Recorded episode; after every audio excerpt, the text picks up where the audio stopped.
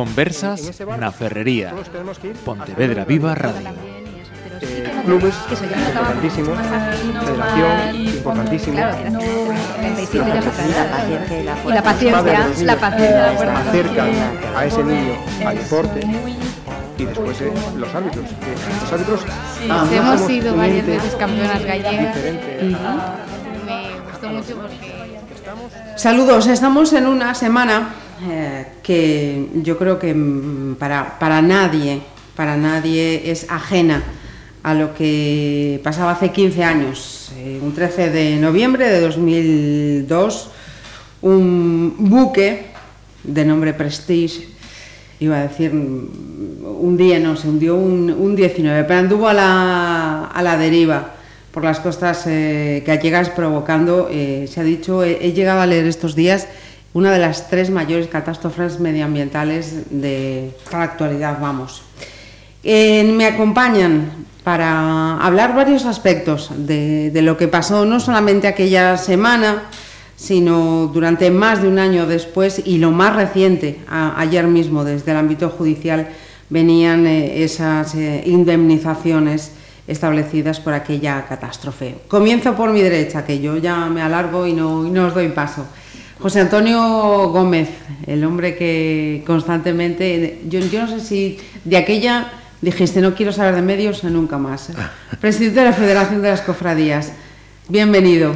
Gracias. Saturado de aquella ya, ¿no? De, de- Pues sí, eh, el móvil se- descargaba continuamente. decía yo antes, eh, Siempre eh, traté de atenderlos a todos. Por supuesto, recuerdo una, una compañera que decía estos días, una de las llamadas que le hacía a José Antonio, es que hablo ya más contigo que con mi mujer, de tanto que me estáis llamando constante, constantemente. Eh, José Manuel Abraldes, a día de hoy alcalde de Barro, y de aquella eras eh, el rostro, la, la, la cara, la referencia que teníamos por la plataforma Nunca Máis. Benvido. Así é, mo- moitas grazas. E Anxos en Ribeiro, concelleira aquí no, no Concello de, de Pontevedra, E daquela tamén eh, o pesadelo do, do Prestige estamos falando tamén que, que daquela case estableceu a súa, a súa base vital na sede de, de, de bombeiros coordinando todo aquel eh, movimento do voluntariado, voluntariado que, que asumiu o Concello de, de Pontevedra. Sí, efectivamente, foron días moi intensos, e, pero bueno, ao mesmo tempo, hoxe, co feito de, desta entrevista, pois que veñen á cabeza moitas imaxes, alguna, bueno, moitas horribles, eh, que siguen sendo bueno, mm, causando pues raiva incluso, uh -huh. pero logo outras eh, tamén maravillosas, non? Uh -huh. E foi gracias a estar tamén aí con outro compañeiro que estamos Luis Bará e eu en aquel momento pois co tema de voluntariado, e dúas persoas máis do Concello, David Araujo, encargado principalmente uh -huh. de poñer en marcha, que os están deportes, sí. que están eh, poñer en marcha o dispositivo voluntariado e outra xente de xuventude e demais, pois realmente pois xeneramos, eu creo que un traballo do que estar tremendamente orgullosos. Non? Uh -huh. eh, a primeira cuestión, eh, lembrades eh, onde estabais, eh, o que estabais a facer cando pois, chegou a primeira notiza, a primeira nova daquel buque eh, cargado de, de fuel? Bueno, eu pola miña parte estaba no mar. Uh -huh. eh, cando surgeu a noticia pola radio, eh, si nos enteramos, nun principio parece que estábamos lexos de nós, que non iba a chegar nada a nós. Tengo que recordar que nese, neses días había mal tempo, había vento do sur fuerte, e lógicamente nós non, non tiñamos a preocupación que naquel momento tiña a xente da zona da Costa da Morte, da zona da Coruña, que na tiña moi recente o marejeo. Uh -huh. eh, José Manuel? Sí, eu eh, recordo que escutei algo na radio, viña de traballar, eh, cheguei a casa e eh, as primeiras imaxes na televisión de ver aquel barco, eh, é evidente, como decía o patrón, eh, As autoridades eh, sacabanlle moito ferro o tema, pois que non iba a ser unha preocupación para nós, pero sí que viñan á cabeza imaxes de outras traxedias anteriores, non? Entón, anque, bueno, pois querías creer de que, bueno, pois que algo que se podía solucionar, un barco no medio dunha dun temporal e con unha carga perigosa, pero bueno, 70.000 toneladas evidente, eran de... pero que bueno, que parece que estaba controlado e tal, entonces bueno, pues a ver, a ver se si é certo pero con esa preocupación que tiñas, non? E eh, preocupación que, bueno, que aos poucos días, antes de que realmente isto se convirtiera na tragedia, empezou a manifestarse con máis nitidez cando eran medios internacionales os que realmente nos decían o que estaba pasando e o perigo que podía supor, non? porque temos que recordar todos que hasta que xa era evidente que era unha gran tragedia, as autoridades locais as autoridades do Goberno Central e da Xunta de Galicia nos decían que, bueno, que non iba a ser un problema, uh -huh. pero a información que nos chegaba eh, de medios internacionales sí que nos eh, daban moita preocupación e iso que daquela non había potencia que hoxe en día coas redes sociais que evidentemente seguramente a información circularía moito máis rápido non? Uh -huh. Sí, para ben e, e, e para mal Efectivamente. Eh, Anxo, se ti, onde estabas ti? Recordo que non lo comentou o alcalde, pero non sei se xa era o primeiro día, decir, mira, temos, hai un barco por aí dando voltas, acordei, é un barco por aí dando voltas e que pode traer peligro, pero mm, esa foi a primeira, a primeira noticia que, que tuvemos, a mesa uh -huh. que eh, creo que estábamos eh, preparando, bueno, todas as cuestións relacionadas con Nadal e estábamos, bueno, nun momento que acabábamos de chegar ao goberno, así con moito traballo, moito ímpetu e mm, esa primeira noticia, pois pues eso, non la trasladara el, non? Logo, a partir de aí, os días seguintes, mentras xa, bueno, como decía Abraldes, pouca información pouca información chegaba e sí que é certo que mm, nos desde o Concello que aínda temos ese, esa, eses correos que fomos guardando non? nos pusimos a disposición para o que fixera falta, non? Porque xa, eh, claro, ao principio é como decías tú, e parecía que iba a quedar na zona na zona norte de Galicia e demais, pero logo xa o, paso dos días veías que non, e esa, ese poñernos a disposición de cos medios que tuviéramos máis ou menos en aquel momento, bueno, eran xustos, pero eran eran medios, non? Pois eh, esa oferta así que se fixo, non? xa nos, nos primeiros días, non, non recordo uh -huh. cando, pero nos primeiros días. Eh, xa estamos enterados da, daquela nova.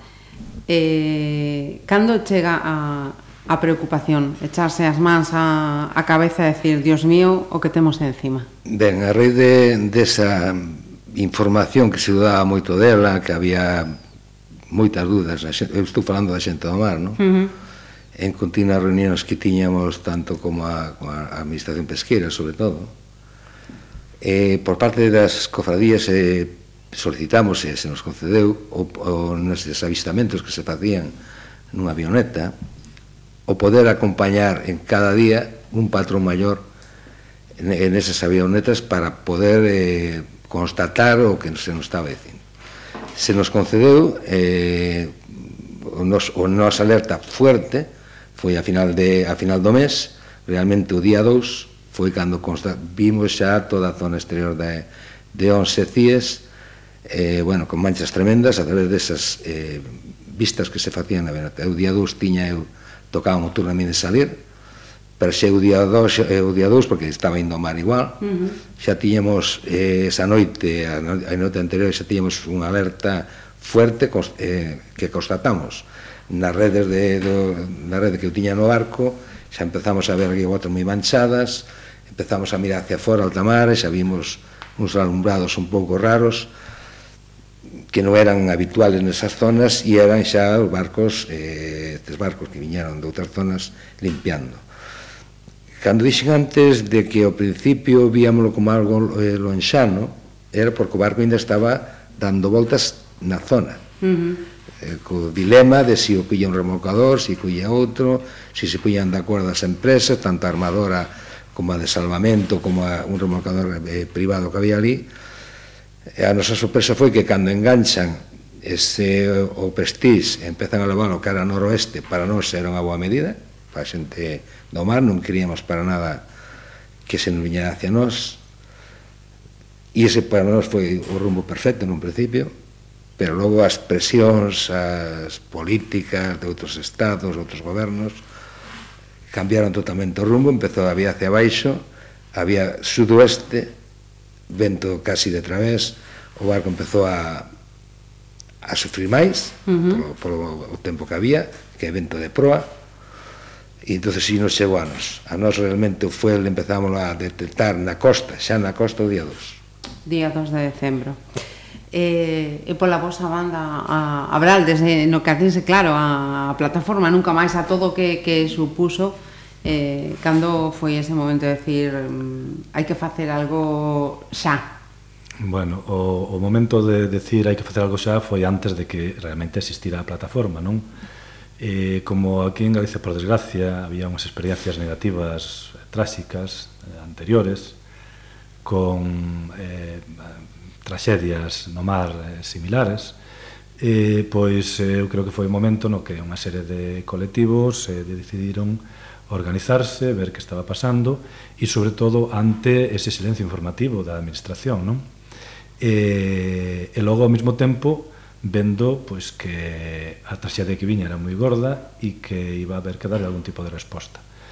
Entón foi cando, bueno, pois, eh, unha serie de, de colectivos eh, decidiron organizarse e eh, foi cando se decidiu constituir a plataforma Nunca Máis. Unha para facer un pouco de frente a organizar de todo aquele tipo de entidades que quería participar eh, de facer frente ao que estaba pasando a nivel de mm, traballo que despois se fixo co, co voluntariado e todo eso, pero sobre todo de reivindicar unha resposta política institucional correcta a, aos problemas que supuñan esa gran traxedia, non? Entón, eh, bueno, xa digo que moito sobre todo a base das informacións que iban chegando, había xente en contacto tamén cos ca, cas cofradías e con esa preocupación que había no sector, de feito, uh -huh. había bastante xente do sector que estaba integrada na plataforma Nunca Máis, entón o que se decidiu foi, bueno, que había que dar unha resposta social ao que nos consideramos daquela unha eh, inactitude por parte do goberno, un engaño, unha ocultación do que realmente estaba pasando e, e, e un desamparo para realmente facerlle frente a unha, a unha tragedia como aquela. E, de feito, bueno, eh, eu coincido, e o que dicía antes Anxos, do voluntariado e tal, que mm, realmente quen fixo frente a aquela problemática toda foi a xente do sector en primeiro lugar, a xente de colectivos de todo tipo e xente voluntaria eh, que, que bueno, vía eso como algo propio e que, que facía referente e logo os concellos máis cercanos que foron os que puxaron a súa infraestructura ao servicio tanto do sector como de todo ese corpo social de voluntariado e foron realmente os concellos que nos foron capaces de organizalo. E, e bueno, o noso que non se nos parecía e ao mesmo tempo que se lle facía frente eh, a, a, ao que supuña de contaminación todo eso eh, que se nos viña encima, pois pues tamén había que dar unha resposta social para mm, eh, presionar e eh, eh, que, eh, que realmente as institucións e os gobernos do Estado e da Xunta pois eh, viran que a sociedade uh -huh. pois que non comulgaba co que se estaba dicindo. Non? Eh, aquella primeira movilización o 1 de decembro eh, tengo recollido que eran eh, máis de 200.000 persoas as que se manifestaran en, en Santiago. Logo logo foron máis concentracións xa, xa en Madrid eh, mesmo.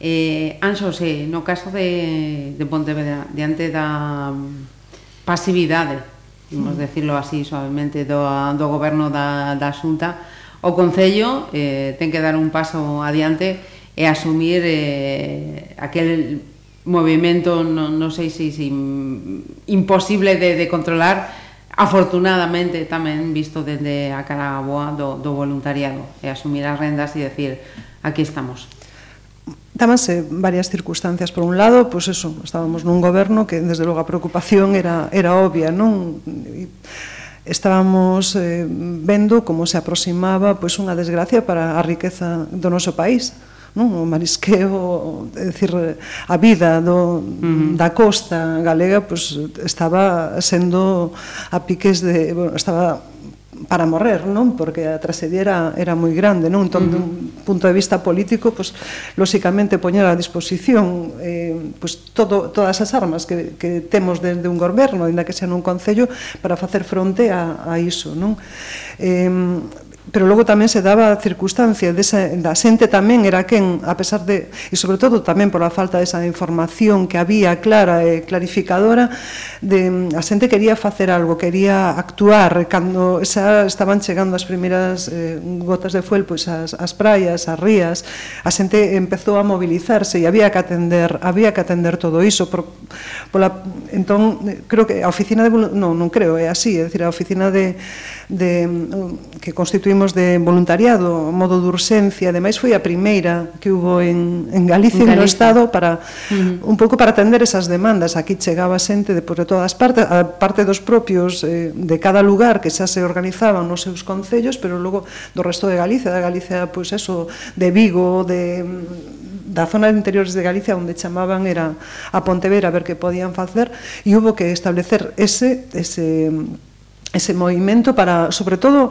porque non só que non queríamos, é decir, con todo este tema do voluntariado, era todo moi intenso, non? Aquí chegaba a xente, pero continuamente, centos e centos de personas que decían que facemos, pero que facemos hai que facelo en condicións, hai que artellar pois, un sistema mínimo para que a xente que vaya a traballar as praias, a axudar, a colaborar cos cofradías, a colaborar coa xente ou con calquer concello, teña o mínimo. O mínimo primeiro é eh, saber a onde vai a ir, para que se vai a ir, que se vai a facer con eso, que se vai a recoller, que medios hai para facelo e sobre todo para salvaguardar, eh, salvaguardar tamén a súa propia saúde, porque uh -huh. un principio mm, non había roupa para ir a traballar. Eh, me acordo que as abas cofradías pois tiñan a xusta, eh, pero aínda así era a xusta. Me acordarei toda a vida de varias cofradías daqui do, da zona sur que nos chamaban para a posibilidade de, de, de ter máis máis roupa, máis máscaras, máis, uh -huh. é dicir, porque non non era a caída, non? Entón pues, todo ese eso tamén era un pouco eh, esas chamadas todas que foron eh, chegando, pois había que artellalas e ao mesmo tempo nos queríamos eso, buscar sempre a seguridade da xente que, que fóramos a mandar. Despois da primeira avalancha quedaron aquí na cidade pois 1600 personas, 1600, 1700, non teño clara a cifra, que continuamente estaban a disposición para facer turnos de traballo eh, donde fose. Uh -huh eh, colaborando eso con sobre todo cofradías nun primeiro momento, eh, logo tamén directamente a praias, concellos, no Parque da Illas Atlánticas nos pediron colaboración para poder, porque claro, hai que saber que, eh, que o que se fai está ben feito, non? Non é chegar ali centos de persoas e aínda podes destruir máis que axudar. Entón nos pediron colaboración e co personal que, que temos do concello, por iso digo que é un orgullo, non? Mirar para atrás e ver ver que se fixo un bo traballo e poder decir que, bueno, que non se meteu excesivamente a pata, pois poder eh, mandalos pois, a traballar nun espacio tan único como é pois, as, as sillas, ONS, uh -huh. CIES e demais. Entón, estuvemos articulando todo ese traballo. E para min, desde logo, eh, todo eso que, conseguimos facer desde aquí, aparte, bueno, eu só teño, hoxe me viñan a palabras de agradecemento para a cantidad de empresas que mm, diante dunha chamada, en este caso do alcalde, non pois para contenedores, que os contenedores de aquí de algunhas empresas de Pontevedra, non sei se quedarán en algún sitios aínda porque eran estuveron en todas as praias do país os autobuses, as empresas de autobuses uh -huh. que se movilizaron e movilizaron o seu personal a disposición para, decir, empresas de, de material e logo con outros concellos, non? que como te decía antes de empezar o programa, pois eh, que tamén mm, tuvemos eh, outros concellos pois, que nos mandaban aquí cantidad de material de traballo que foi repartido eh, pois, por toda, uh -huh. por toda a costa galega, non? Entón ese agradecemento eh, sempre o teño aí porque parece que nunca se lle deu, non? Ou teño a sensación de que uh -huh. nunca se lle deu eh, suficiente. E, bueno, eu creo que, non sei, podríamos estar así. Ora tempo, tempo, eh, eh, tempo, quería darle con vos permiso a palabra a Sus porque ten que lanzar nun, nun momentiño. E, e, e quería preguntar entón tamén logo eh, o farei con, ah. con eles. Eh, deixamos eh, dun lado a, a traseira que dende logo eh, non sei se peor se, se poido eh, facer toda aquela eh, xestión pero eh, si ti eh, 15 anos despois eh, te pido mm, que é lo que, que, que, que te queda a ti de, de, daquela, daquela pues, experiencia? eh, dúas cousas. Unha, eh, ver unha vez máis, é eh, decir, como pois eh, diante de eh, falta de dirección, falta de organización, pois a xente quende organizarse sempre tamén é verdade que porque hai mm, grupos políticos tamén que dan a cara, e as so entidades sociais que dan a cara, bueno, pois pues, é que de organizarse para facer frente. E outra segunda cousa que nunca, esa me acompañará hasta que morra, é profundo rencor diante das declaracións de, en este caso, Mariano Rajoy, que sí que estábamos vendo no Parque de Bombeiros, porque estaba seguido cunha televisión, daquela non había tan grandes as pantallas, polo menos, ou igual no Concello de Pontevedra non tiñamos medios, dicindo que eran uns simples ilillos de Palestina e a xente chegando, non? A xente chegando das praias derrotada, sucia, é dicir, eh, cansada, é mm. dicir, eh, eso sí que non o, esas dúas cuestións me acompañarán sempre, é dicir, eh, ese rencor por aquelas declaracións creo que eh, nada, nada prudentes, non? porque a xente estaba traballando, é dicir, o sector estaba traballando, eh, a xente estaba perdendo, pois veía que iba a perder durante moitos anos ou bastantes anos, non? Pois eh, do, o seu medio de vida. O seu medio de vida e esas son as imaxes que me acompañarán sempre, desde logo. Uh -huh. Pois eh Anxo, eh Moitas grazas por hacer ese oquiño para estar ese con nós e imos seguir eh, con, con esta charla con José Manuel y, José Antonio. Siguiendo con, fechas que yo tenía aquí anotadas también importantes de, aquellos eh, momentos, Ansos hablaba de, esos voluntarios que, vinieron. Eh, en aquel puente de diciembre eh, eran o fueron de 10 a 20 mil, se calcula, las personas que vinieron, no solo de España, sino incluso de fuera de España, a ayudar a echar una mano, como decían SOS, en lo que, en lo que fuera.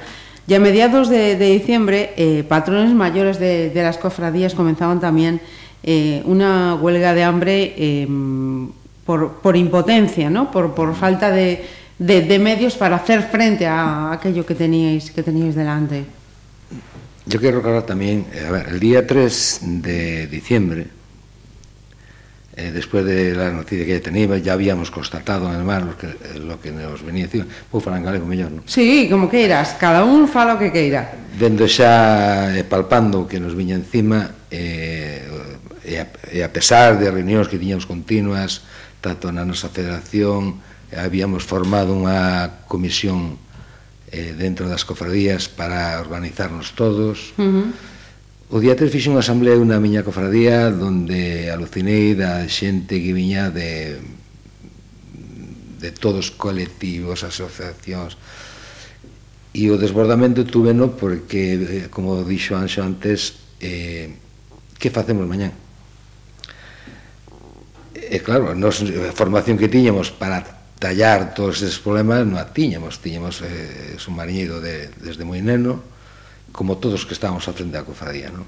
Entón, nos dispoñíamos dunha lancha na cofradía de vigilancia e eu dixen, bueno, pois a seis da mañan eu salgo para o mar vou mirar a situación máis, máis urgente que nós non queríamos que entrase na ría eh, nada ou tratar de que non entrase uh -huh. nada ou, ou, ou, ou ver a posibilidade de frenar todo eso non?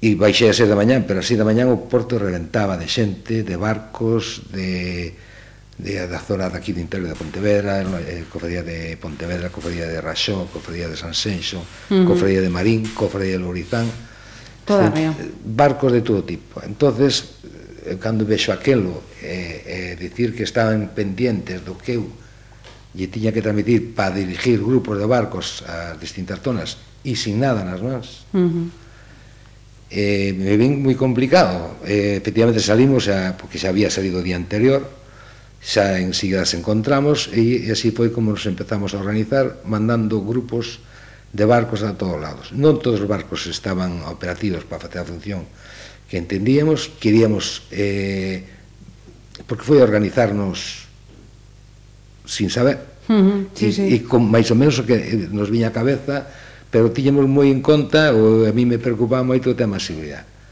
Me preocupaba moito porque o tempo non era bo, a xente salía como loca, viñan chorando, salían cunhas ganas tremendas de coller o fuego, pero cando viña, viñan como chorando e querendo salir, incluso sendo a noite, que igual que agora os, os días son moi mm. cortos, e eu non permitín que salira barcos con un ou dous tripulantes como me eh, querían Pedían. salir. Eu sempre tratei de que como mínimo foran cinco.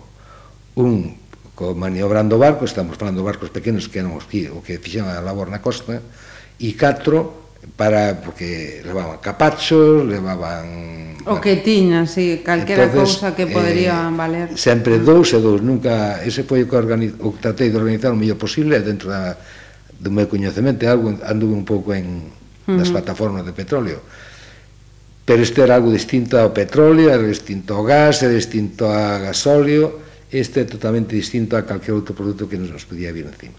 E esa vorágine de, de xente que nos chegaba a onde vamos, a onde non vamos, eh, me desbordou.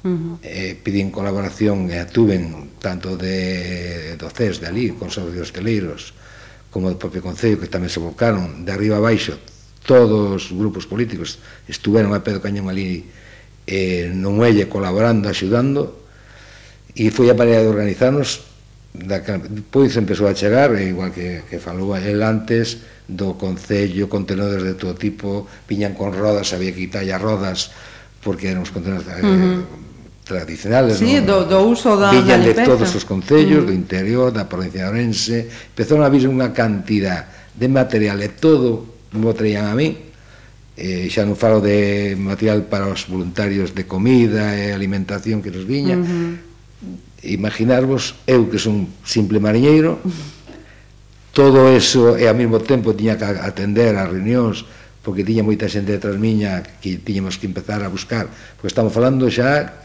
prácticamente un mes despois do, de, do inicio do accidente uh -huh. que xa para dar a pesca eu fui un dos culpables para ben ou para mal de que se paralizase a pesca totalmente na zona sur na, na norte xa estaba pero na zona sur incluído o marisqueiro, a, o marisqueiro a partir do día 3.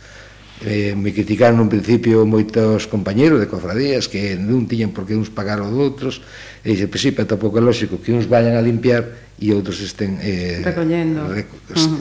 bueno, traballando e sacando sí, recursos sí. porque se non frenamos esa avalancha de fuel que víamos vir que pois pues, eh, eh, explicarei o porqué non entrou tanto adentro eh, uns traballando e outros eh, mariscando non, non era viable. Depois mo reconoceron de que foi unha medida acertada, que mo criticaron moito no principio, pero depois eh, me, me aplaudiron porque foi a única maneira de todos volcarse porque non era boa imagen os traballar e outros eh, limpiar. E eh, eses días eh, me considerei moi desbordado, moi desbordado, eu baixaba a 6 da mañán, a 6 da mañán baixaba e subía ás 12 a 1 da mañán porque depois tiñemos que recoller eh, eh, o que nos mandaban empresas, que nos mandaban eh, asociación como de empresarios que tamén nos mandaban uh eh, -huh. eh, material por voluntarios e hai unha imagen que eu quero recordar sempre eh, a máis humilde pero a máis impactante que eu tuve neses días ali E era que unha tarde, a anoitecer xa, me chegou un matrimonio, señores moi maiores, e cando falan maiores falan máis de 80 anos, e me ven cunha bolsa do Freud dali, eh, perdón, que paga a publicidade, sí, sí. da compra de ali, e mire meu fillo, era un, non, non sería capaz de identificarlos hoxe, uh -huh. non? eh, sei que estades desde dando comer voluntarios, ven moita xente a axudarlos, non, non podemos ir a, a, ao mar, a, porque o noso traballo todo estaba no mar, e traíame unha bolsa, xente moi humilde, eh? traía dous cartóns de leite, dous kilos de arroz, e unha botella de aceite e outro produto así. Uh eh, -huh. Querían contribuir con algo eh, por voluntarios. Esa imagen a mí non se me borrará nunca, teña moi metida sempre que, que estes días me están chamando eh, compañeros sí, vosos claro, de todos os medios. Todos. Uh -huh. Esa imagen que máis a mí me, uh -huh me marcou eses días. Uh -huh. Exemplifica perfectamente uh, como se emborcou todo todo todo o mundo, ¿no? Para para axudar e dende nunca máis eh, mm, era posible eh, trasladar a opinión pública aqueles que que, que non estaban aquí, que non poideron eh, estar aquí en, en Galicia todo o que estaba a, a ocorrer, porque tamén eh, nunca máis eh, recibiu moito naquelas, naquelas datas. Había unha circunstancia naquel momento que eu creo que foi o que serviu de detonante para que houbera unha resposta social tan masiva ante o que estaba pasando, non? E era a indignación, a indignación por o ocultamento, por o engano, e logo a indignación por atoparnos con que non había goberno naquel momento para facer de frente á crisis, a aquela traxedia. Acabo de decir José Antonio, tiña que ser el o que organizara un feixe de xente cando el non está habituado uh -huh. a facer eso para intentar facer frente a que non entrara na ría todo aquel chapapote, non? E esa é unha mostra do que estaba pasando por todos lados. Eh, entón, ante, ante a, esa incompetencia do goberno, esa desaparición, evidentemente, eh, a sociedade dou unha mostra de dignidade impresionante, pero que non só foi a, a nivel de reivindicación, e ti falabas antes desa manifestación de Dión de Decembro histórica, eu non sei, os miles de personas, máis ou menos, en igual, eu sei que era masivo, e de todo tipo de sectores sociais do país, e que respostaron xa ese día 1 de decembro porque nos días anteriores foi acumulándose esa indignación polo engano, pola manipulación, por intentar sacarlle importancia ao que estaba pasando, non? Entón, eh, eu o que máis me asombra de toda aquela reacción, ademais da resposta social de protesta e de reivindicación, foi esa capacidade da sociedade para autoorganizarse e facerlle frente ao que estaba pasando por si sí propio, non? Uh -huh. Porque eran conscientes de que non podían esperar por alguén que desde arriba organizara todo. Eh, antes falaba Anxos das rodas de prensa que eras dos idillos de Plastirina, pero foi continuo, non? Foi uh -huh. continuo. Eh, logo, según iba pasando o tempo, dabaste conta de que o intento de engano era maior, intentar buscar culpables eh, por onde se podía, e non era o momento deso, non era o momento de facer diferente, de tomar medidas. Non? Eu recordo mm, aquel Consello de Ministros no Concello da Coruña. Uh -huh. Sería bo buscar as hemerotecas e ver aquelas promesas do Plan Galicia, El Plan Galicia. Que nos mm. fixeron daquela, non? Que prevía 12.500 mi, sí. millóns. Teno, Unha autovía de Pontevedra a Cañiza, libre de peaxe. O AVE, conexión coa meseta po 2010. Uh -huh. Eh, unha línea de alta velocidade polo Cantábrico, que é o FEBE hasta Bilbao. Aquela conexión con Lugo, dende a Coruña. Aquel eixo Lugo-Monforte-Ourense. Bueno, toda aquela que, non sei, evidentemente sabíamos que era fume, uh -huh. que era intentar salir coa cara un pouco, bueno, digna daquel momento, e evidentemente era para intentar calmar a sociedade. Uh -huh. A sociedade que estaba era desbordada de indignación, porque eh, vían todos os días o que estaba pasando, non? E logo, moita desa xente que se mobilizaba, a maioría ou casi toda, era da que despois participaba eh, traballando na costa eh, ca súas mãos. non?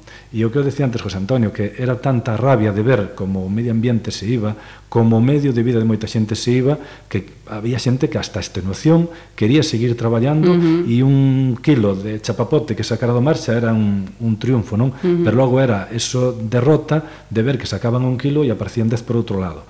Entonces, esa resposta social eu creo que é algo que dignifica moito a este uh -huh. povo, eh, é de agradecer a solidaridade de, de, de xente de outras partes que veo aquí a botarnos unha man, pero sobre todo esa dignidade do, do sector e do, e do povo galego que foi capaz de decir, bueno, pois pues isto hai que facer de frente con mm. os irmáns, e, eh, e, bueno, foi unha proba máis de que se si non temos quen nos goberne, non temos quen dirixa, o que ten que dirixir, pois ten que ser a sociedade quen bote manda as cousas. Non? Eh, unha pregunta, Braldes, que eu eh, estes días preparando esta, estas conversas, eh, Lin, eh, e decía, eh, confirma o, o desmiente ou, a, aclara o que, o que, o que significa. Eh, o BNG registrou eh, na oficina de patentes eh, e marcas a denominación nunca máis? Non son consciente deso. Uh -huh. Non o sei. Pero bueno... E logo tamén, tá, engado, eh, tamén eh, registraría a denominación e o logotipo cedendo os dereitos a... A ver, a, é posible, eu non o recordo, agora é posible que se fixara para que ninguén utilizara eso de forma indebida. Uh -huh. Uh -huh. Indebida, evidentemente, cando eso se creou foi un movimento social moi importante e, un movimento, ademais, moi codiciado, porque indo hoxendía aqueles produtos eh, co co merchandising, nunca uh -huh. máis inda son buscados por moita xente, non? Decían medios internacionales que chegou a ser nun momento determinado eh, nunca máis un colectivo social de unha influencia inusitada a nivel eh, mesmo mundial, non? Uh -huh.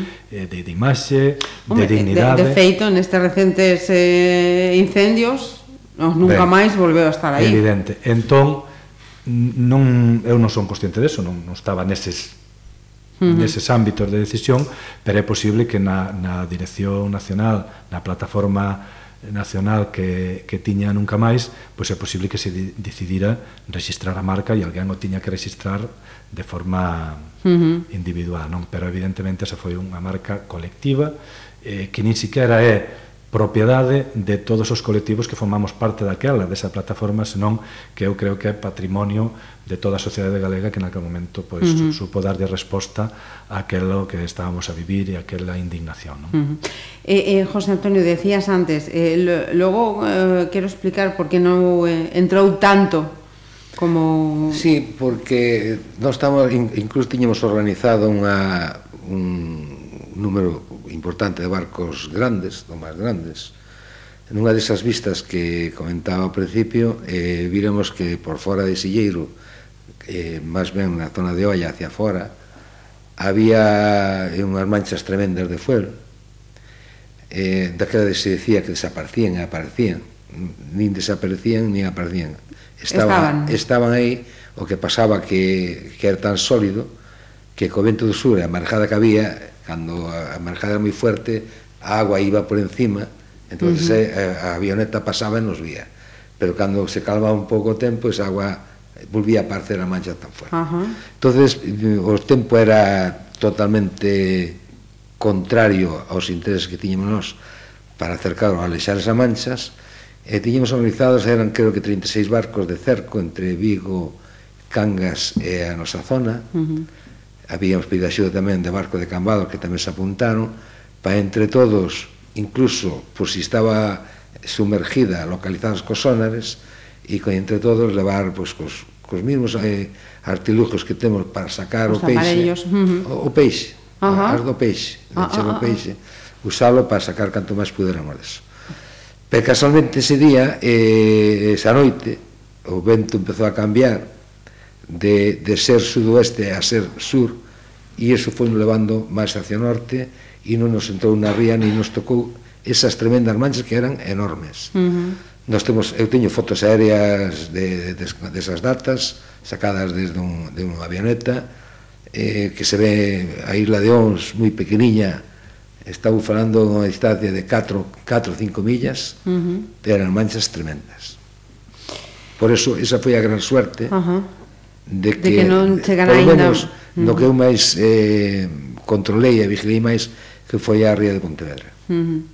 Eh, se falou moito eh, tamén das, das consecuencias eh, do impacto medioambiental, no? da vida eh, marina, eh, das, das aves, eh, lembramos todos as, as aves eh, petroleadas, eh, dos, da, da afección nos cetáceos, eh, do impacto no, no sector eh, pesqueiro. Eh, eu teño algún dato que recoñí que, eh, que, recoñín que decía que eh, a vida marítima estaría afecta, afectada por efectos desta contaminación a lo menos eh, 10 anos. Eh, e 15 despois podemos non sei se me habrán desmarexa datos ou eh, máis eh, José Antonio que nos eu, pode... Eu polo que vivo no mar eh, contacto que teño coa xente do mar, ese era o gran temor que tiñemos de do, do tempo que iba a durar eses efectos e te dicía de hoxe que non topamos nin muestras nin rastros estou falando da pesca uh -huh.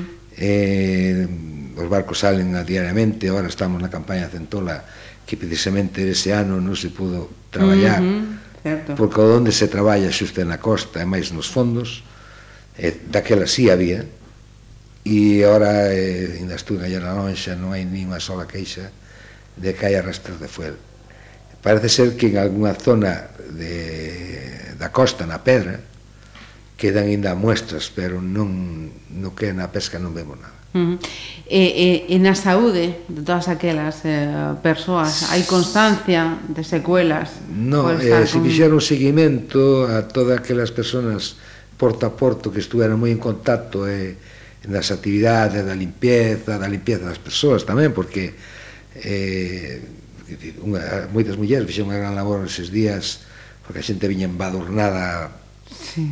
tremendamente e utilizando cremas e utilizando produtos e había, eh, nós tiñamos un grupo de mulleres simplemente para limpiar as, aos voluntarios a cara sobre todo uh -huh. e, e parte da marca que iban protegidos pois Acababa entrando. Sí, porque se lanzaron eh, se lanzaron sin máis, sin pensar uh -huh. en nada, sin pensar, eh, eh, uno dicir ben claro porque eh, de, o, día, o día 4 foi cando realmente na, na zona sur, tanto Ría Rusa, Pontevedra Vigo, a diferencia da zona norte, salimos ao mar sin pensar en máis que sacar fuel por onde fose.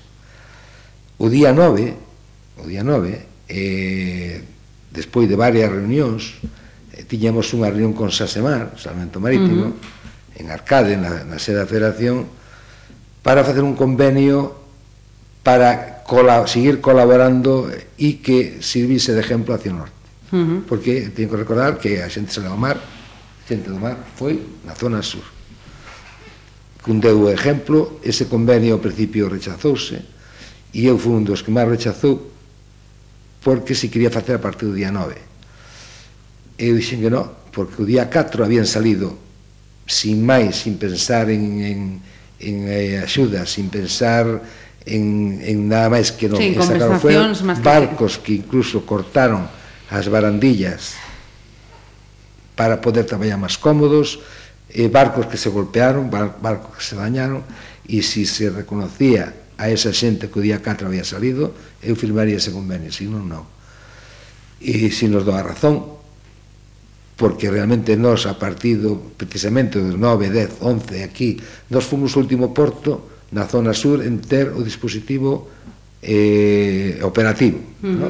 Creo que recordar que foi hasta mediados de marzo. Uh -huh. Nos tam, o noso porto é aberto ao mar. Eh, si algo ven do sur, no lo, como digo outro, non lo papamos entonces eh, que se quiso levantar un, bastante tempo antes eu me, me opixen e eh, protestei e chamei, usei todos os contactos habidos por haber e logo se mantuve porque me deron logo a razón uh -huh. é que teño tantas cousas e tantos recordos de deses días que estaría falando aquí seguramente. oh, días e días. Eh, podemos falar tamén, quería falar eh, do, do suizo. Eh, Seguiches o suizo ou era algo que xa tiña tiñades claro o que o que podía pasar?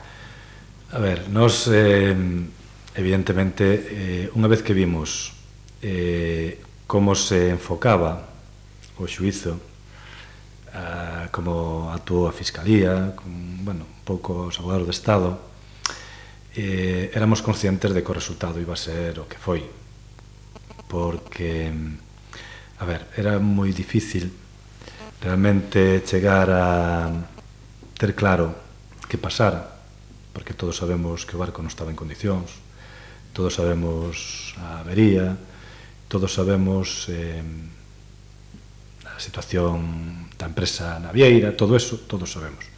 Pero logo aí tomáronse unha serie de decisións, algo antes José Antonio falaba de quen decidiu cambiar rumbos, non cambiar rumbos, que, que posiblemente convertiron aquel accidente grave, preocupante, nunha catástrofe moito peor, non? Entonces, os abogados nunca máis intentaron, bueno, pois que se sentaran aí todos que tiñan que sentarse, eh, pero ao final, bueno, pois eh, un pouco os feitos eh, de cara onde iba o xuicio se as iba a ver que iban rematar así. Uh -huh. E agora, bueno, pois que salir estes días a sentencia despois de tantos anos, coincidindo co co aniversario, co aniversario. Tamén é curioso, uh -huh. e logo pois eh, a solución que se busca nesa sentencia, o tipo de indemnizacións, bah, non deixa de ser un brindis ao sol, e tamén é curioso que que, bueno, que xa unha indemnización que a que piden os abogados do Estado para o Estado, que tuvo un gasto impresionante uh -huh. para realmente conseguir que non entrara ese chapapote nas rías e que ese dano que se iba a prolongar en moitos anos fora moito menor foi quen estuvo sacando chapapote máis. Entón, uh -huh. aí el falaba barcos que se lle cortaron as barandas para uh -huh. tal, que levaron golpes, que se aparellos que se, que se estropearon e non poderon dar. Entón, a mí gustaríame saber se a toda a xente que aportou algo para facerlle frente ao chapapote, se realmente vai se vai recibir uh -huh. se lle indemnizou ou se agora vai recibir algo deso, non? Porque non foron as estruturas do Estado as que gastaron diñeiro. Uh -huh. Vale? Eles eh, víronse desbordados polo que había e ao final foi a sociedade, o sector en primeiro lugar e logo eh, todo tipo de colectivos sociais, xente, xente que deixou de traballar, que colleu sí, as sí. súas vacacións para eso. Para mí, sí, sí, eso sí, non ten un valor. Uh -huh. Vale. Entón era a xente máis indignada, porque esa xente do pouco que tiña, igual que o, o esa que parella, o ese que matrimonio que era Antonio. a súa bolsiña con alimentos, uh -huh. xente que aportou moitísimo e mm. había xente que podía e outra xente que o que che estaba aportando, porque realmente a solidaridade non é dar aquilo que che sobra. A solidaridade dá algo do que che faría falta a ti. Uh -huh. Sí, e iso foi unha demostración moi importante da solidaridade de moita xente que aportou traballo ou aportou bens, aportou en seres, o que fora. Uh -huh. non? Entón, mm, o resultado do xuicio é decepcionante, evidentemente, porque eu creo que alguén tomou decisións e ese alguén que tomou decisións por arriba pois nunca se investigou realmente porque se tomaran, non? Uh -huh. eh, bueno, mm, eu eh, preocúpame que, que despois de 15 anos eh, bueno, haxa cousas das que daquela se prometeron que non se cumpriron e sobre todo certas demandas que se facían xa daquela e que eu penso que siguen sin cumplirse, non? Eh, afortunadamente en 15 anos e ojalá dure moito este período entre traxedias marítimas no noso país eh, non hubo outro mm, accidente destos, pero polo que me contan xente do sector, os sentinazos se sigue sabendo cada dos por tres, uh -huh. os barcos que siguen largando fuel no mar impunemente. Pedíase daquela que houbera control por satélite dese tipo de actuacións ilegais. Uh eh, -huh. Sigue si sí, as medidas nos corredores, Evidente. marítimos. Entonces, uh -huh. eh, estamos situados nunha situación xeográfica no mundo privilexiada para moitísimas cousas. Eu creo que parte desa situación privilexiada é a regeneración do noso mar, non? Por esas corrientes, eu creo que, que vivimos ese nivel nun sitio privilexiado. Pero ao mesmo tempo vivimos nun corredor marítimo central, Uh -huh. e donde as empresas armadoras van intentar aforrar millas e aforrar tempo e aforrar custos nos seus transportes.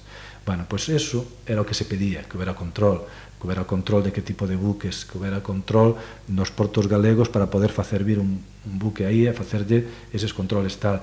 Que Galicia tuvera capacidade de decisión sobre o control marítimo e, e que tuvera capacidade de decisión ante catástrofes que puderan producir deste tipo, non? Mm. E que houbera uns protocolos ben mm, axustados dende aquí. E eu penso que moitas desas reivindicacións hoxendía pois eh, siguen estando Quedan aí, aínda sin E foron esquecidos igual que aquel plan Galicia, Galicia. que era o bueno, evidente, sentíronse desbordados para a súa incapacidade e era intentar dar algún tipo de caramelo que, bueno, pues non pasa nada que vos imos a compensar. Eu creo que todo eso quedou no olvido e, eh, e o que máis positivo me queda é a resposta de, da cidadanía, da, cidadanía, da xente que, que foi está, está moi, moi, moi, moi por arriba da capacidade da actitude dos seus gobernantes. Non? Uh -huh. eh, José Antonio, non sei eso. Quero facer unha referencia eh, a ver, as embarcacións que que cortaron a bandilla, que levaron golpes, que estropearon motores, eh, polo menos na, na nosa zona tiñamos eh, un, unha persoa que iba recollendo facendo partes uh -huh. incidencias e logo se lle reparaba, incluso, bueno, tamén tuvemos talleres que se puxeron a nosa disposición porque un dos problemas que tiñan as embarcacións era a bomba de agua que refrigera o motor uh -huh e se atacaba continuamente porque literalmente se puñían encima das manchas da, uh -huh. e eso provocaba o atasco desas bombas que fora mellor ou peor compensado, eh, compensados polo que expuxeron mm, pois é, é para valorar non? pero si tiñamos eh, moi previsto todo eso con talleres que se puxeran a nosa disposición efectivamente como di el eh, puxeron do que tiñan uh -huh. e, e perdendo porque eses seguramente non foron recompensados eh, almacéns que eh, unha anécdota que nos mandaron rastrillos pa, non tiñemos pouco traballo nas playas nós todo era no entorno do Parque Nacional uh -huh. onde tiñemos todo Lembro. a maioría do traballo non, uh -huh. nos mandan rastrillos pero non tiñan mangos entonces fomos a un almacén e todos mangos cantos había os trouxemos despois mandaronos uns rastrillos unha especie de rastrillos que funcionaron moi ben, petiñan os mangos de, de ferro. Uh -huh. Pero unha vez os embarunabas de fuel, patinaban e non había maneira de solucionar. Viñan os mariñeiros, oye, mira, isto non funciona, se si foran desta maneira ou doutra, chamabas a quen se che ocorría e, e, medio ambiente a través de parques nacionales si nos atendeu moi ben todo o que tiñan a súa disposición si nos foron mandando cambiamos eses contenedores que no principio eran con rodas xa non mandaron os bins actuales que hai hoxe, xa non empezaron a mandar sacos de obra que foi o que mellor funcionou, porque era mm, seguro e era moi, uh -huh. moi ágil para que as embarcacións os encheran uh -huh. e os bateiros os sacaran. Ah, era, era a experiencia, ¿no? Pero funciona, era día a día. No funciona, efectivamente. Cada, funciona. cada vez chegaban chemariñeiros, oye, si tuviéramos unos cestos que colgáramos uh -huh. por os lados, porque depois do, do fuerte que tuvemos os 10, 15 primeiros días, Depois veo a, o menudo, a galleta, uh -huh. eh, aqueles trociños pequenos que andaban sí, pola ría, sí, sí, sí. que facían regueiros. Uh -huh. E claro, aquel era...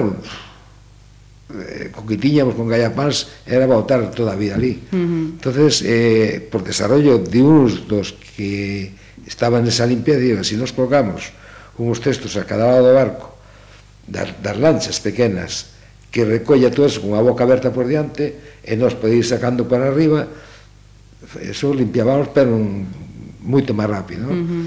ala buscamos un taller, mira, podemos facer desta maneira, con, como sujetalo con... Eh, foron ideas que se foron desarrollando. Que hoxe, uh -huh. a día de hoxe, eh, este tipo de produto, eh, no, outro, este tipo de produto, non vexo eu uh -huh. outro sistema de limpiar que o de voluntarios, manuales ou quen fose. Uh Eh, da mesma maneira. Eh, eh, no, no tema social, ti agardabas o resultado que a día de hoxe coñecemos? Do resultado de, de Judicial Mangouras, o único goldeado, a ver, eu, e ao final é unhas indemnizacións... Me chamaron que... tamén o xuiz ese, tanto a este como a comisión que se fixo no Parlamento uh -huh. sobre pestis. Eh, o meu testimonio foi a mí, o que eu entendín, igual que estou falando aquí, uh -huh. porque eu en temas de, de decisións políticas e como se fixo sei o que calquer cidadano a través uh -huh. da prensa le que pasa, no posto que estou pois sempre vou escarrellando máis aí e vou, e vou sabendo máis cousas e a miña opinión sobre que foi un debate tremendo ainda a día de hoxe ainda de hoxe no aniversario se fala de se o barco era vou metelo nunha ría, nun porto ou alexalo, a miña idea sigue sendo a mesma que din o primer día que tuvemos o 100 e non me variou. a miña idea coincideu dous días ou tres despois coa que dou o alcalde de Coruña naquele momento eh, Francisco Vázquez non? Paco Vázquez uh -huh. ben E, además, de alguma maneira, dixen antes, o barco, cando colleron, por primeira vez, cando engancharon, empezou a salir rumbo noroeste se este a costa de Galicia, ibas alonxando o vento do sur, a nos eso iba no alexar de nós. O problema é que de aí iba hacia os países que realmente tiñan moita culpa de que se pestís navegase. Francia, Holanda, Alemania, eh, Inglaterra, porque é onde están as grandes aseguradoras, de feito, agora temos o problema, o hai o problema de que o, o para xuzgar este tema ten que ser con baixa legislación inglesa e non a europea. Ese, eses países son os que presionaron para, ese é meu entender, eh? uh -huh. para que este barco parase, empezase a vía hacia baixo. A vía baixo Portugal tiña mes, as mesmas razóns e se quedou en terra de nadie e, no, e como dixen antes, non lo papamos. Esa decisión de sacarlo para mí foi acertada. E o que dicía, porque ademais é eh, casualidade, o, o capitán marítimo de Coruña, o, o, de Coruña non, que estaba na torre de control, uh -huh. eh, había navegado en petroleros, e había navegado con petroleros con un compañeiro meu, que patrón, era patrón maior en, entonces tamén. E houve un accidente cando foi a, a guerra de... cando se cerrou o canal de Suez, a guerra do Golfo, a guerra uh -huh. do Golfo, donde se empezaban a crear os grandes superpetroleros que tiñan que virar a dar a volta por, por, por Sudáfrica. Bueno, nun, un deses barcos tuvo un accidente tamén e, e a verter e o que fixeron foi rumbo a alta mar e lle prenderon fuego. Lle prenderon fuego, pero a moita distancia uh -huh. da costa. Eso creou un que vos vou contar do marejeo que fixo en Coruña. Eh, Unha nube tóxica. Aquela nube, pero en alta mar. -huh. Pero todo que iba flotando iba ardendo. Consumiu. O único que foi abaixo foi o casco. Uh -huh. E non houve máis problemas na costa. Non digo que isto ao mellor salise igual, pero ante esa experiencia que eu tiña e tiña este patrón maior, dixen, pois, eh, entendo que é o mellor, porque eu recordo unha asamblea de cofradías e de sector da, do mar, depuradoras, bateiros, eh, de todo, todo. tipo uh -huh. de xente do mar, nunha en Santiago, eh, bueno, que foi moi quente, esa reunión foi moi quente, había, non sei, 300 personas, ao mellor. E surgía a idea que estaba, estaba falando co, co Pestisa Flot, eh? eh, a, a opinión de metelo en Corcubión, de metelo en Coruña, ou incluso de traelo para Ría Pontevedra, ou incluso metelo por dentro de CIES. Había opinións para todos os gustos. E cando un señor Mm, da zona nosa, a zona sur, eh, levantouse, e ali estaba a ministra eh, a que morreu eh, de Palacio. Eh. Loyola. Loyola Palacio. Sí, Loyola de Palacio, exactamente. Estaba a ministra ali. E dixo, hai que metelo nunha ría. E a ministra dixo, me pode dicir que opinión ten usted, donde? E dicía, Coruña. A mitad da sala levantouse en pé, porque eh, o marejeo as secuelas ainda estaban aí e daquela, ainda hoxe, a xente non cobrou indemnización. Alguna xente sí, pero moita non. Uh -huh. E aí tiñan o recente, aí tiñan, tiveron pechada aquela zona eh, un montón de tempo. E xo de eso nada, por riba de nosa non pasaría. entonces ese dilema, eh, ese dilema, eh, nos, eu tamén tiña compañeros na zona de Coruña, que non podía eu opinar de meter no teu porto ou na tua casa, e na miña tampouco quería. E ese señor a, e dixolle, por que? Dixo, porque a nosa ría, porque a ría, a nosa ría é moi rica. As rías son todas ricas, cada un eh, a súa. A min a, min a máis rica é a ría de Pontevedra, uh -huh. porque é de onde vivo, donde pesco e, e donde teño a xente que eu represento. Uh -huh. Eu sei que a ría da Ousa é moi importante no marisqueo, non tanto en pesca, pero uh -huh. máis é moi importante e é moi grande pero cada un de, aquel momento defendía, defendía o seu. Entonces nadie quería eh, Eh, o barco, sí. nos, nos uh -huh. Pero independientemente de que nadie o quería, nós na xente do mar, pola xente do mar, eh, o, o, a primeira decisión foi a boa, a outra xa foi uh -huh. eh, pintarnos a costa. Uh -huh. eh, primeiro foi Ansos, eh, Xosé Manuel tamén deu a, a súa eh, conclusión do que se queda da, daquella tragedia eh, e José Antonio eh, con que, con que queda? eu eh, cos voluntarios cos voluntarios tanto do mar porque non todos do mar foron voluntarios coa sociedade en general asociacións xente humilde eu recordo o equipo de fútbol de Portonova entrenaba, salía a entrenar a viña a limpiar salía de limpiar iban a entrenar xente que non era ni siquiera dali uh -huh. voluntarios que nos viñan de nos, eu vivo nunha zona eminentemente turística e viñan xente que había estado de vacacións en Porto Novo, en San Senxo, na zona, eh, querían volver a ver as praias eh, como Limpa. as tiñan antes. Uh -huh. E me quedo eh, co, co voluntariado que foi unha uh -huh. un desbordamento que tuvemos de xente que non sabíamos nin como atendela. Eu tuve enfados no meu pueblo, sí, tuve enfados, e pois, sí, por qué? Eh, xente do pueblo que se apuntou voluntaria a facer máis ben controles nas praias que non era eh, limpieza en sí como tuveron no norte pero tamén tiñan voluntarios que viñan da fora en autobuses, de, de canto lado había uh -huh e querían, querían facer algo, querían que, que lle dixéramos facer algo. E mandamos a eles, e se non mandamos do pueblo, os do pueblo se me enfadaban. e, e dixen, dixen dalle a entender de que sí, eh, eh, xa busquei a maneira que todos traballedes, pero esta xente sí, é que se non mandaba se me fadaba. Se, eu, eh, eu non quería que levaran esa imaxen de nós. E, uh -huh. e, e os dirigimos dentro. Normalmente collemos autobuses, cargábamos e o mandábamos hacia norte. Uh -huh. Porque nós realmente na costa creo que fixamos unha gran labor e tivemos unha boa axuda do tempo que, uh -huh. que, que sí foi verdad. E a labor nos era no mar. Nos tiñemos catro barcos continuamente solamente controlando o que foi non tocase as praias. Uh -huh. Tuvemos unha pouca na Praia Major, que tamén se fixe unha parafernalia ali de medo, porque eran as galletas, uh -huh. que vían e baixaban, sí. pero dentro da ría o único foi el que chegou na nosa, toda a nosa zona, incluso hasta, hasta aquí adentro, eran os que os propios barcos traían pegado Traían. no casco, uh -huh. que navegando e, iban soltando, pero non tivemos, uh -huh. eu recordo unha noticia que me enfadou moito, porque parecía que desvirtuaba o noso traballo a Playa Silgar. A Playa Silgar, pois, pues, bueno, que vou contar que é na Ría de Pontevedra. E vexo un titular que si Merte a Copón, de la Playa Silgar sacaron 5 toneladas de, de chapapote. De chapapote. E non era chapapote.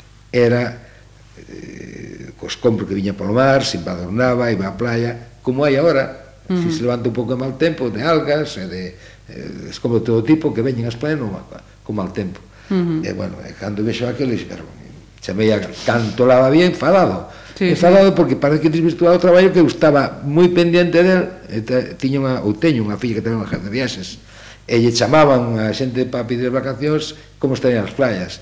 E me quedan as playas, van a quedar listas individuales, plan, que venga la gente que quiera venir. Sí, señor, es, pues. Esa é a parte que máis eh, de voluntarse en general, tanto uh -huh. do mar eh, e de terra tamén. Ajá. Uh -huh. Eh, José Antonio, moitas grazas por acompañarnos. Eh, eh, unha cousa eh, relacionada con Nunca Máis, pero xa non co, co, co Prestige, porque o, o sinalaba antes, o Nunca Máis... Eh, eh, vimos de, de, de escoitarlo estes días cos, eh, cos incendios eh, haberá a, algún momento no que xa podamos deixar ya ese, ese nunca máis ou, ou vai estar aí cada vez que Eu creo que vai estar aí, non? Evidentemente, a plataforma nunca máis fai moitos anos que deixou de, de estar activa, hmm. mm. pero o que representou, o que representou o movimento nunca máis, eu creo que é algo que vai quedar aquí por moitas xeracións, non? Mm. Entón, esa dignidade, esa resposta social, ese organizarse, eh, pois eu creo que, mm, como por desgraza, vai haber outras situacións ao longo da vida que, que a sociedade pois, eh, teña que manifestar esa indignación, esa, esa rabia, pois, eh, bueno, pois, eu só quedou aí acuñado e eu uh -huh. creo que, que o todo o que representou pois vai a servir para demostrar mm. esa indignación en calquera momento que sea necesario. Non? Porque dende a plataforma chegades a, a saber quen foi esa primeira persoa que quedou con, con nunca máis a que tuvo a... Sí, a ver, eso saiu, eso saiu de, daquela primeira reunión, das primeiras organizacións que se xuntaron, entidades que se xuntaron, e entón foi cando se diseñou eh, e se pensou no nome.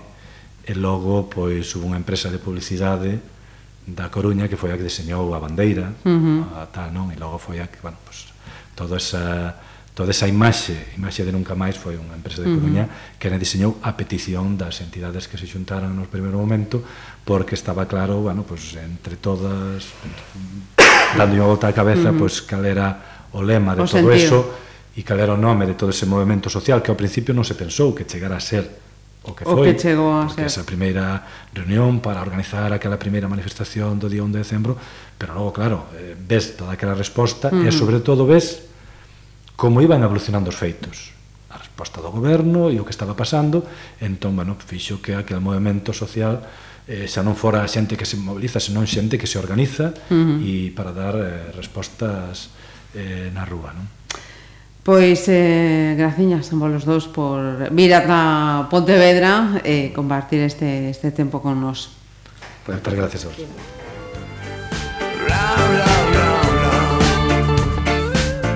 Conversas na Ferrería. Pontevedra Viva Radio.